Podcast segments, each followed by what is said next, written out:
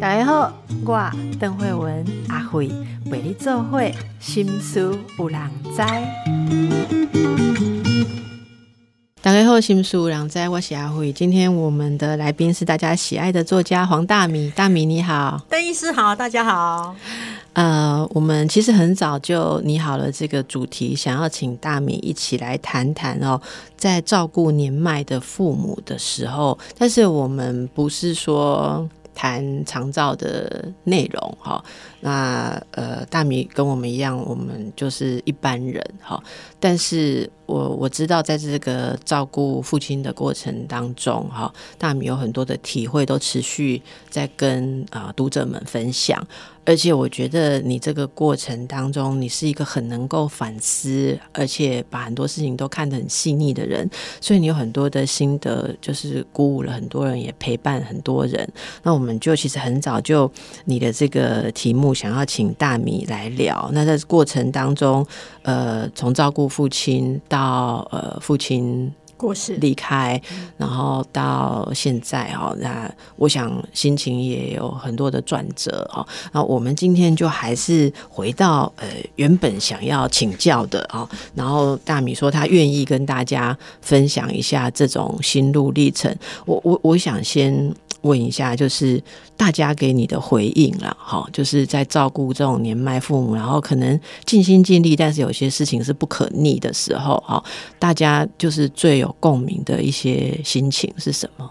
我觉得大家会很有共鸣的部分是，原来爸妈生病的时候，会有很多地方你会觉得不可思议、不可理喻，然后讲不听，然后以及。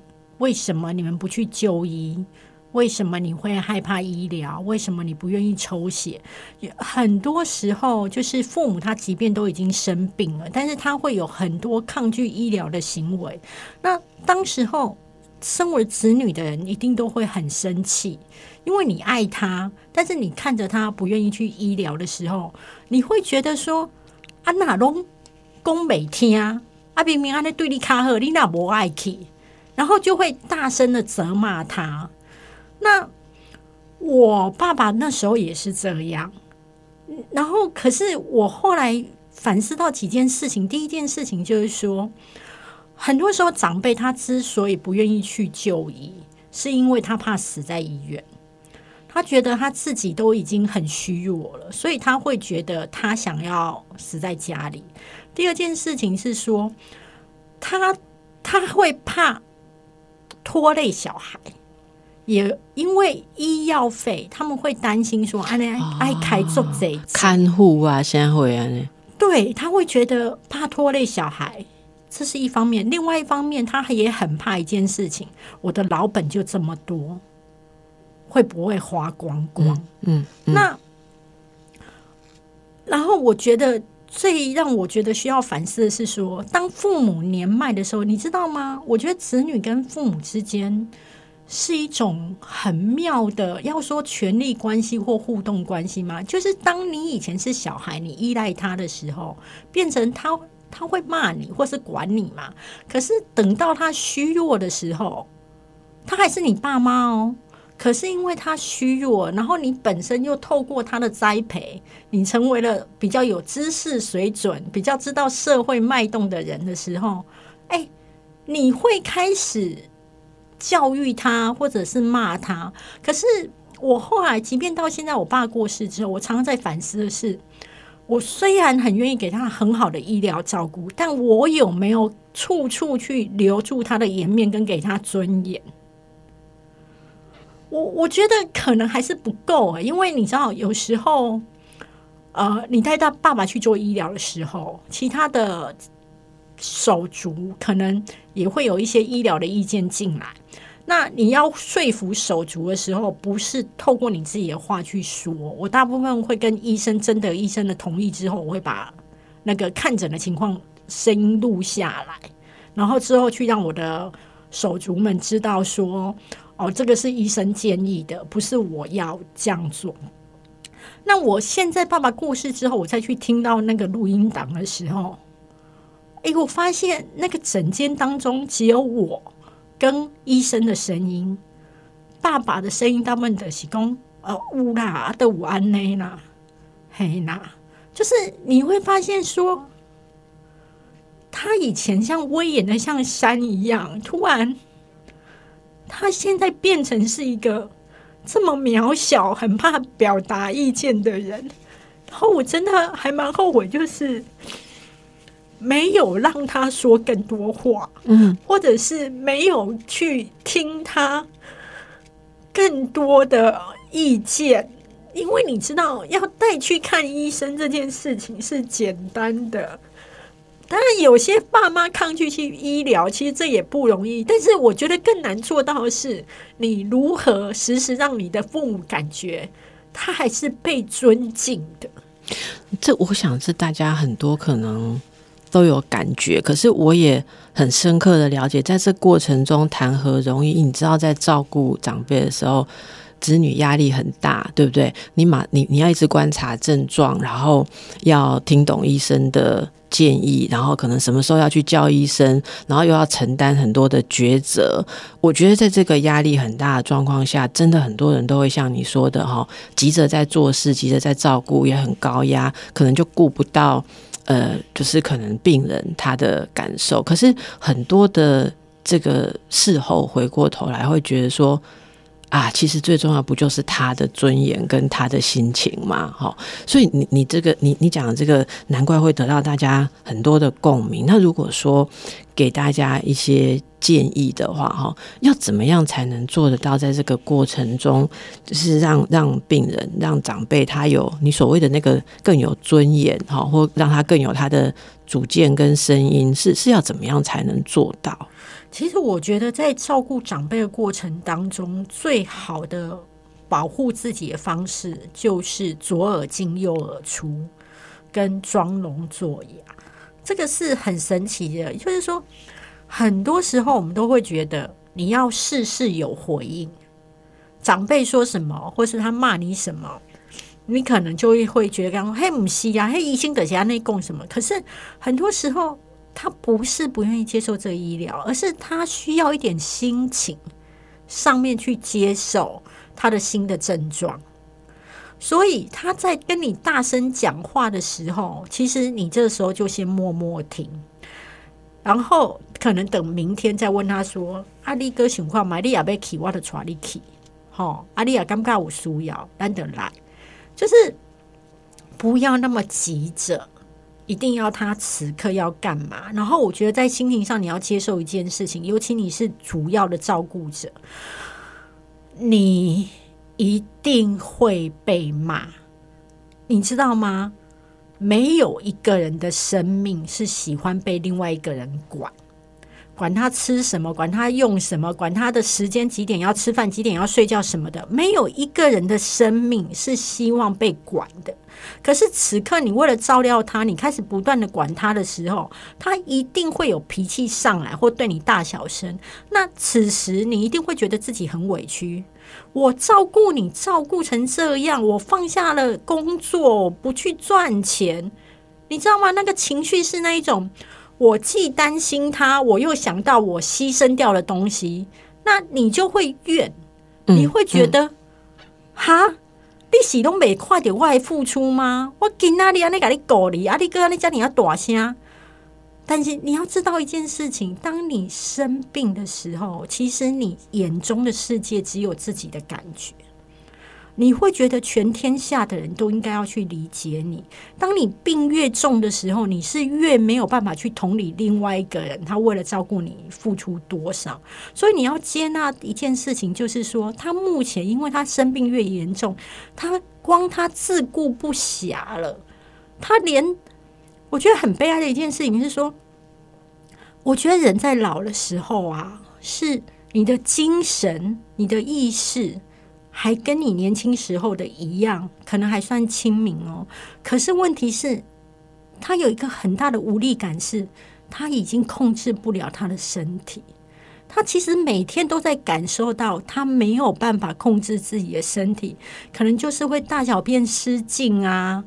可能就是突然呢，就是整个人非常不舒服，没有精神啊，吃不下饭，你知道吗？你你有想过说，你现在你要动左手可以动左手，要动右手可以动右手，突然有一天你已经虚弱到你要动哪一只手，或者是你的大便小便都已经不受你控的时候，你这个时候还有办法去同理说你的女儿或是你的儿子放下多少了赚钱的机会回来照顾你吗？很难呐、很难呐、因为他自己已经成为一尊泥菩萨了，他。他光他在适应他这个新的破旧的身体的时候，他都已经自顾不暇。所以你要理解到一件事情，他不是不不愿意理解你，而是他现在太惨了。他会认识他自己新的破旧的身体，所以他没有办法那么多同理心去理解你。那你只能够自己对于他突然怒骂你的部分。都左耳进右耳出。还有，我觉得照顾者还有一个情况是说，他内心一定会不公平，因为我们都常常是说，主要的照顾者，基本上一个家庭当中，当有人生病的时候，鲜少有，鲜少有那一种全家有没有？大家来白班呐，哈！啊，你你出偌济钱哈？大家就是公平的分呐，哈！啊，分工公平呐，啊，你几点来照顾换班？我不太会，一定都是有些人会告诉你说，哦，他真的跑不开，他真的怎么样？他真的，反正一定会有各种原因，他没有办法来照顾，那你就会成为那个主要的照顾者。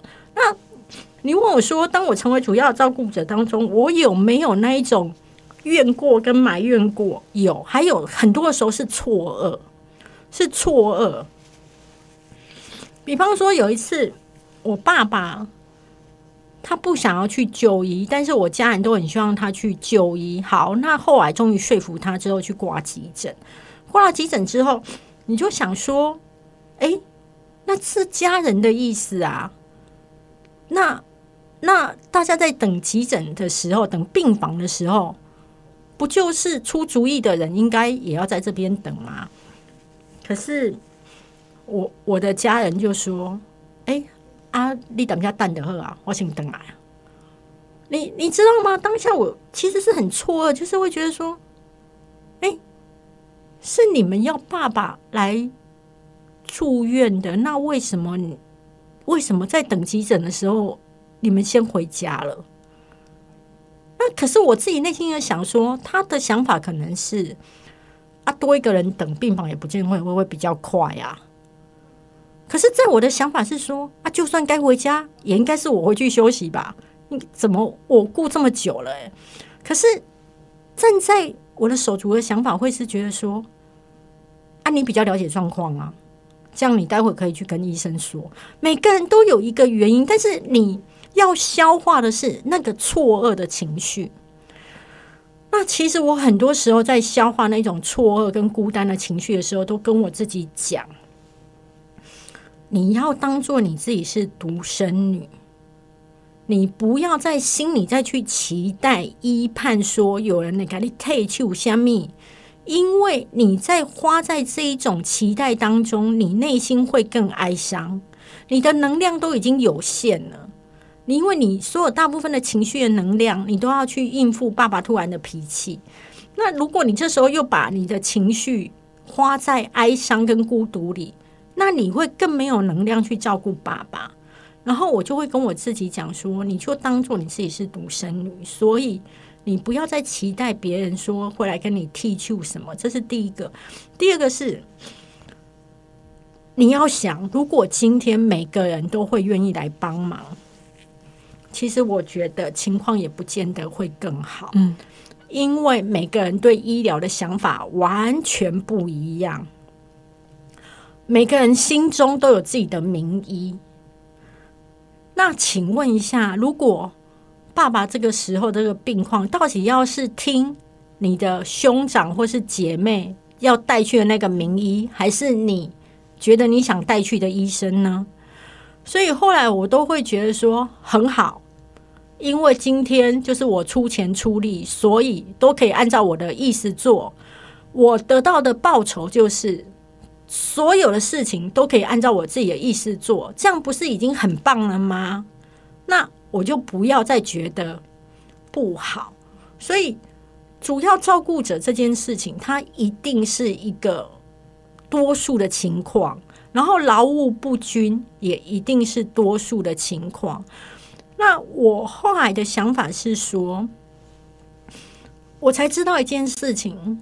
因为我跟我哥哥他们的年纪差比较多，七岁八岁。其实我们小时候和呃一起度过的童年的时间并不多。嗯，但是我突然发现一件：当父母生病的时候，我终于了解到手足之间，其实我们很像在做一个共同的分组报告。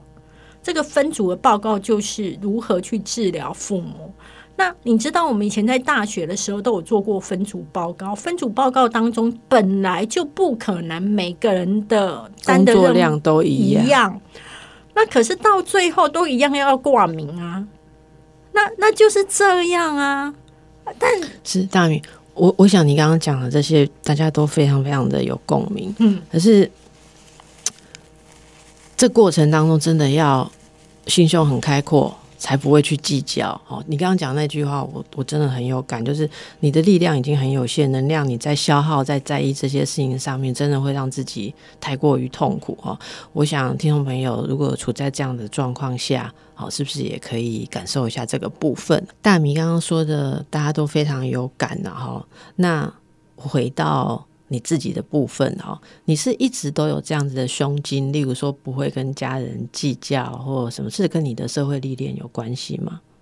呃，不是，我后来有反思一件事情，因为我们家是重男轻女，然后我一直都很想要在呃家里去证明我是一个。优秀的孩子，甚至比较诚实的讲，我甚至还期待我能够证明我是那个最优秀的孩子。我的理想的剧本是，有一天爸爸妈妈来跟我说：“啊，我应该爱熊听你啦，你熊贺，啊，你熊乖。”你知道吗？我理想中的剧本是希望有一天会有这样，但是那是不可能的一件事情。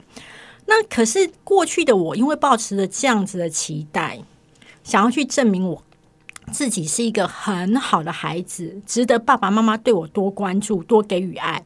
所以我后来在当记者的时期，然后因为逢年过节都有很多礼物嘛，那我收到之后，我就是疯狂寄回去给我爸妈。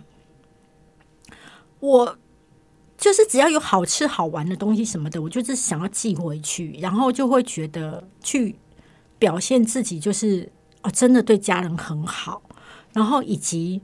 像我哥哥们是没有在给孝亲费，我爸妈从来没有要求过。可是我记得我月薪三万多的时候，我就开始给孝亲费，而且随着我薪水增加，我一直都不断的在给越来越多。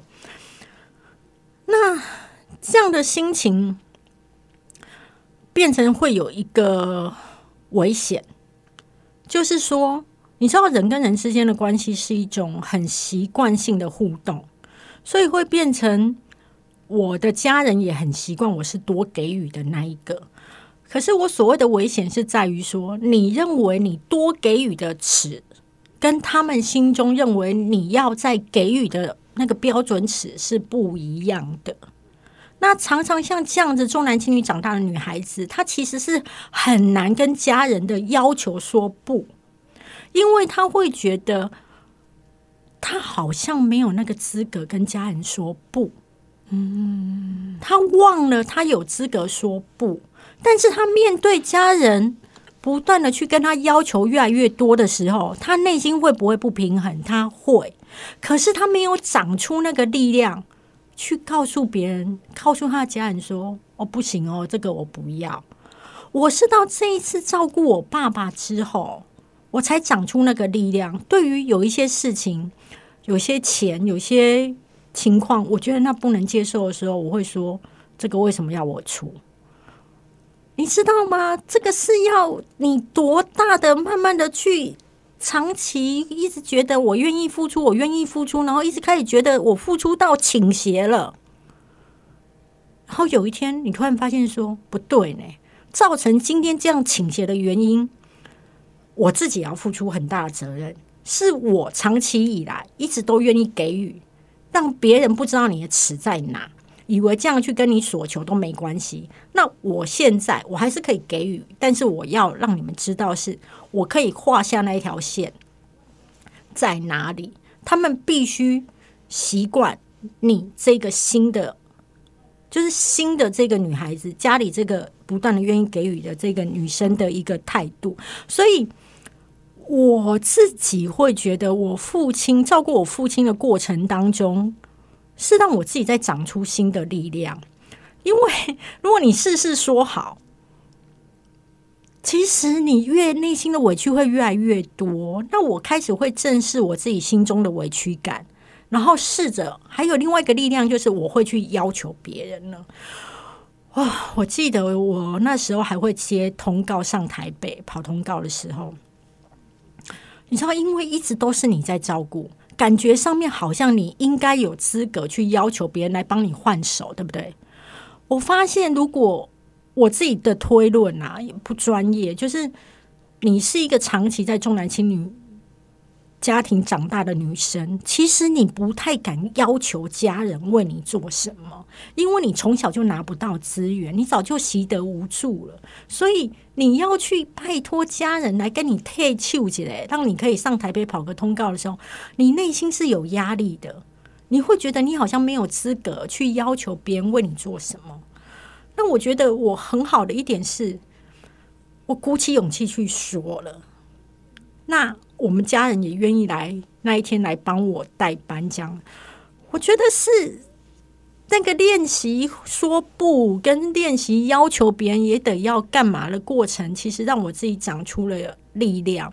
然后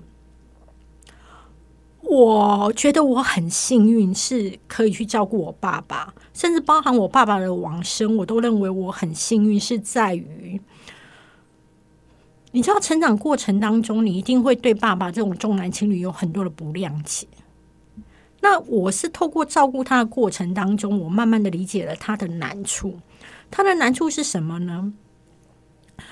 我在他的葬礼上面，我了解到为什么他会这么重男轻女。因为你知道吗？在传统的葬礼上面，女生是虚线诶。你知道吗？你讲这个，我。因为大米刚刚讲到现在，几乎一直在流泪，在战斗。我跟你说，我跟你讲的，我分享一个我的经验，让大米喘息一下哈。我最亲的人是我外婆，好，那她晚年的时候，大概就是跟我跟我妈妈住这样。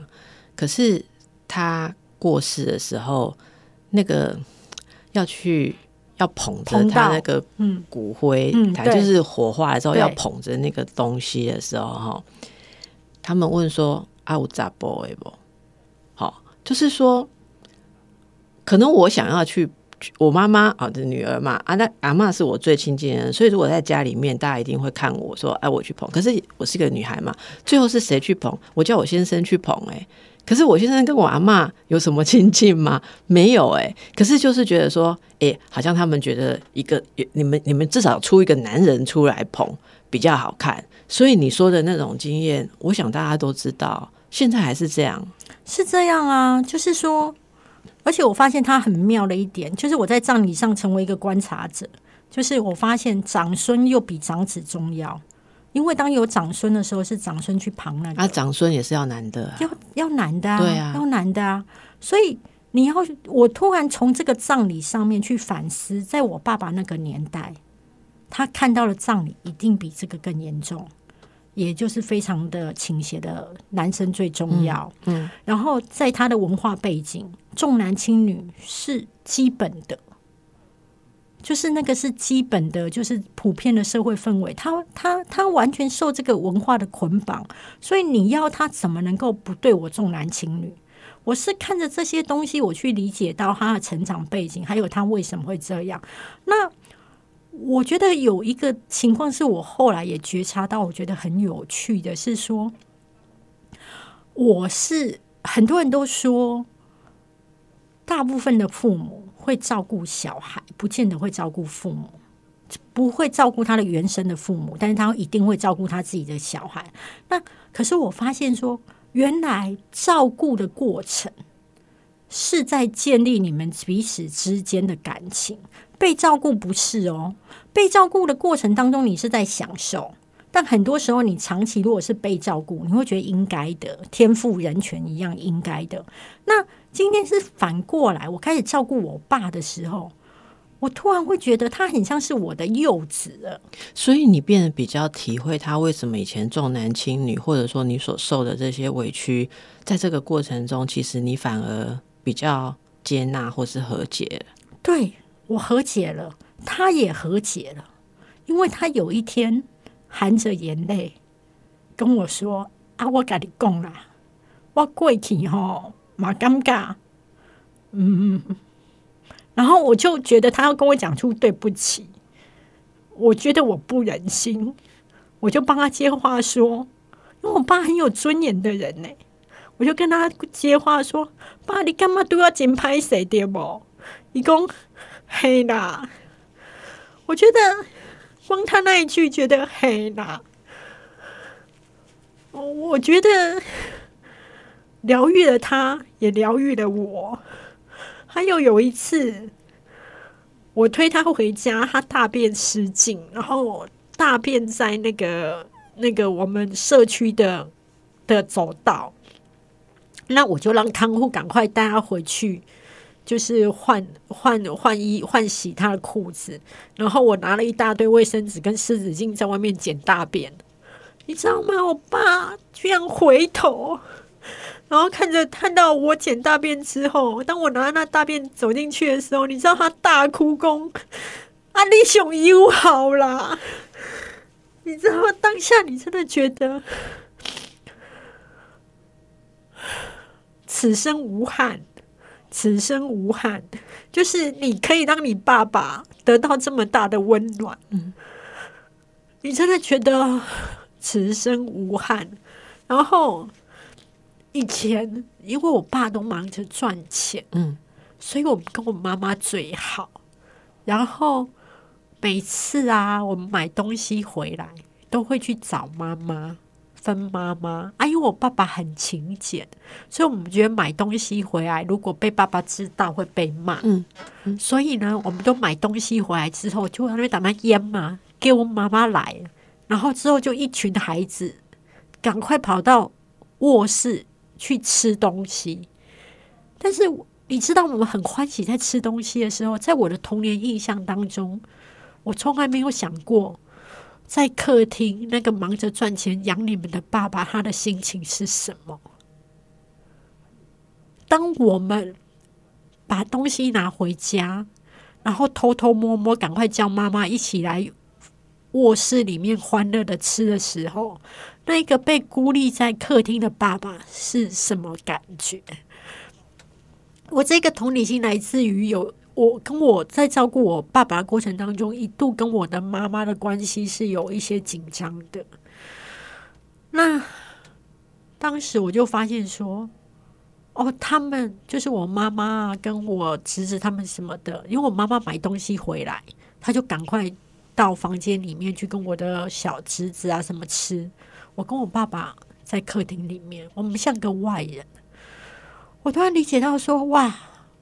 那在我成长过程当中，爸爸是不是也是常常像我这样子，突然觉得自己被孤立在外面，是个外人，然后觉得自己这么辛苦养大的这一群人，无论是养妈妈或养我们，然后却却却没有办法融进去，那他的心情又是什么？就是我突然换了不同的位置之后，我可以理解。他的不容易，然后我也可以理解他对我妈妈的感情，因为我那时候他在生病的时候，我都一直跟他说：“你赶紧喝起来，你喝起来了，我帮你去买透天的厝，和你住啊，咱会当买有电梯的，安尼你得当去你楼顶。”然后爸爸就跟我讲。啊！我得安尼啊！你是根要要厝要创啥啦？迄对我也无效啊！我讲无啦，你也好起来。这个时候，他就跟我说，因为我跟我妈那时候在闹僵，他就跟我说：“啊，你爱甲你母啊讲话啦，你别当安尼啦。”我讲不爱啊，伊拢搞我美。伊讲啊，不要紧啦，你等等伊了，你甲伊拍一个招呼，安尼就好啊。啊，我甲你讲，你也买厝吼，就爱当拍衫，因为恁母啊上爱拍衫。你突然会了解到一件事情。我的爸爸对我妈妈是很有感情，是在他们那一辈的人当中，他不知道要怎么样表达，可是也因为他不知道要怎么样表达，我妈妈可能感受不到他对他的感情，所以我妈妈一直可能会觉得我爸爸对他不够好，所以我会觉得很伤心的一点就是说，明明夫妻两个人对彼此都是有很深的情感，可是。就是因为都不会表达，然后不知道如何去传递爱，所以即便到有一天都过世了，可能都没有传递出去。那我之所以会觉得我很好运的是，在爸爸走之前，其实你们之间有爱的表达，对我和解了。然后我觉得我心中哦，过去长期以来重男轻女那个结打开了，解开了。我完全解开了，然后所以我会说我很幸运，我照顾我爸爸大概八九个月吧，我大概花了一百多万，我觉得值得，因为我今这一百多万就是都是你，对，其他的小孩没有负担，没有，没有，没有，然后我你知道他们可能都还要养家活口啦，嗯，然后以及还有一件事情就是说。很多时候，那些医疗决定是我决定的。比方他的看护啊，一开始后请台籍的看护，一个月要九万，那这个不是一般正常上班族可以负担。所以等于说，你做了一些要，就说比较奢华的一些选择，所以你就自己扛起来，就是我扛起来，因为我觉得那是我决定的，那我不能够己怨他理，那是我决定的啊。己怨他理的，就用你敢不敢爱你走，啊，给我打开来到处挤。对对，所以我觉得你真的是有有看破一些事情。我我们等一下回来好不好？哈，我们等一下回来。大米刚刚哈讲一句话，就说像请了看护，哈，那看护你找一个好的看护，可是很奇怪，家人不会全部都满意哦，这是什么心态？哎，我是后来才知道，说原来这是普遍的心态。对呀，对呀，对呀。然后包含医生跟我的粉丝都告诉我说这很正常，因为你知道吗？今天爸爸病了，那妈妈一定是对爸爸有感情，而且爸爸通常都是他管的，他照顾的。对，可是突然你请了看护，我当时很幼稚，我觉得我请了看护等于是帮妈妈分担了，因为妈妈很累啊，对，又担心又累，对不对？我妈妈就不用。就是去照顾我爸爸，不用把屎把尿，那不是很好吗？大家不是应该要感谢我吗？但是但是不是穷工人收行为安呢？因为你知道吗？确实他不用劳动，可是他心情上面很难调试。突然有一个女人要来帮他的先生洗澡，突然有个女人要陪他先生吃饭，突然有一个女人要喂他先生吃饭，然后那个女人要。每天都在陪到陪着他先生，你知道吗？我没有想过我妈妈会不舒服。哎，我觉得这也是好难，因为我也是听过很多人哈，就是子女当然是这个孝心，然后有些妈妈其实是照顾得来，有些真的是照顾不来自己的身体、自己的体力，还有这种。悲伤的心情啊，哈，可能就是说面临的这个好像最后的照顾，可是另外一方面的心情又觉得说，就只剩下这些时间跟自己的丈夫相处，觉得每一分每一秒其实都不希望其他人在这中间出现，然后想要去珍惜。跟他相处的时间，所以对于这个照顾者的心情非常的矛盾。那你后来是怎么劝你母亲的呢？我没有办法劝，因为我忙着先消化我自己的情绪，因为我内心也有我的委屈。我会觉得，我今天请人来才能够让大家自由活动，你懂吗？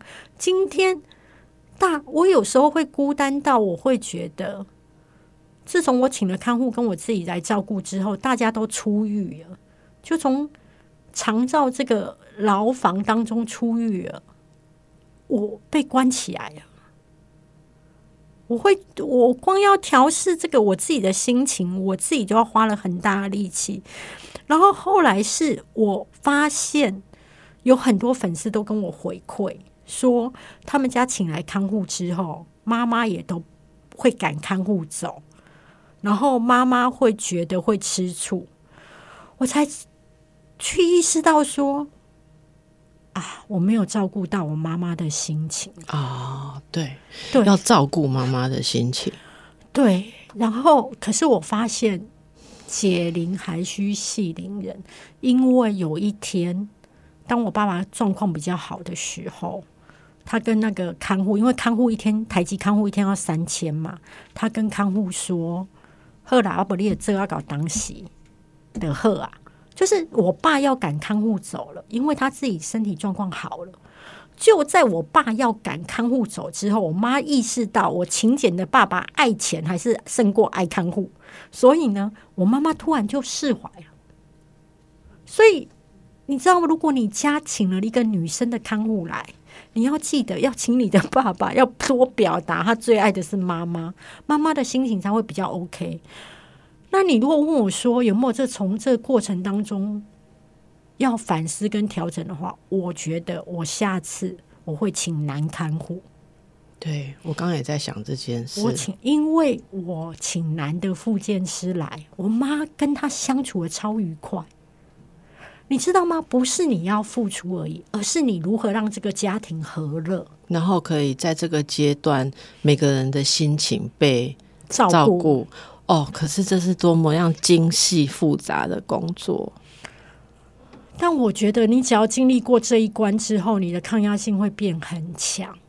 然后，我很感谢我很多在媒体圈的前辈，因为他们很早之前就跟我教我，我也想要在这边教听众们。他说，如果你是一个重男轻女的家庭长大的女孩子。即便你是完全付出在照顾你的爸爸或妈妈在生病的过程当中，等到葬礼的时候，你要完全不再说话，因为你千万不要以为我你照顾他很多、付出很多之后，你连葬礼你都可以讲话，因为你们家的文化就是重男轻女，所以这个时候再回到由男性去讲话就好了。因为你最在乎的爸爸跟妈妈已经过世了，那既然你那么在乎你的爸爸跟妈妈，那能不能以不要引起纷争为最大的考量？你就葬礼上面都不要再说话。所以我在葬礼上，我爸一过世之后，我就没有声音了。你们要怎么办？要怎么样的仪式，我都只有说好。那这样就不会吵架。那爸爸就可以走得很安心。假设我今天又有意见，那你要去想，长期以来就是男性主导的一个情况之下，他们为什么要听你的？他们为什么要听你的？那你可能又觉得很委屈，说爸爸都我在照顾，那不是就吵不完了吗？而且葬礼有那么重要吗？对我而言，我觉得葬礼都不重要，葬礼一点都不重要。那可以让爸爸走得安心，最重要。嗯，所以。就是如果你像我一样是重男轻女长大的，你就不要再有神灵了在葬礼上。我可以无声到当那个礼仪公司抛出那个铺文的时候，你知道最传统的铺文当中是不会有在主文当中是不会有女女儿的名字的。嗯，我看到没有我的名字的时候，我内心也错愕了一下，但我没有说话，我觉得那不重要。对，那这个过程过来哈，其实很多人经历这个过程嘛，哈，这过程当中照顾自己有哪几个最重要的地方要做到？你一定要在每天累得要死，然后情绪也很疲惫，然后 always 感到焦虑跟担忧的这个时间之外，晚上。或是找一个时间，你一定要自己去吃一顿好的。哎，刚来喽，可以哎，因为你你知道吗？那那不是吃的问题，而是你拿回你生命的自主权。是你那一刻你是在为自己做一点事。如果你整天都在服务别人的时候，其实你会累。那如果能够，我一直很鼓励女生要有一个房子，是在于说，如果你有自己的房子，你可以白天在你父母那边照顾，晚上回到家喘息一下，你隔天就有力气可以再去去做这件事。你如果永远都在那个空间，其实你的精神压力是没有办法释放。嗯，然后还有就是去多去跟。年纪比你大十岁，然后家里有经历过死亡的前辈们聊天，嗯嗯，他们会告诉你一些如何走过的方法，还有一些必经的过程。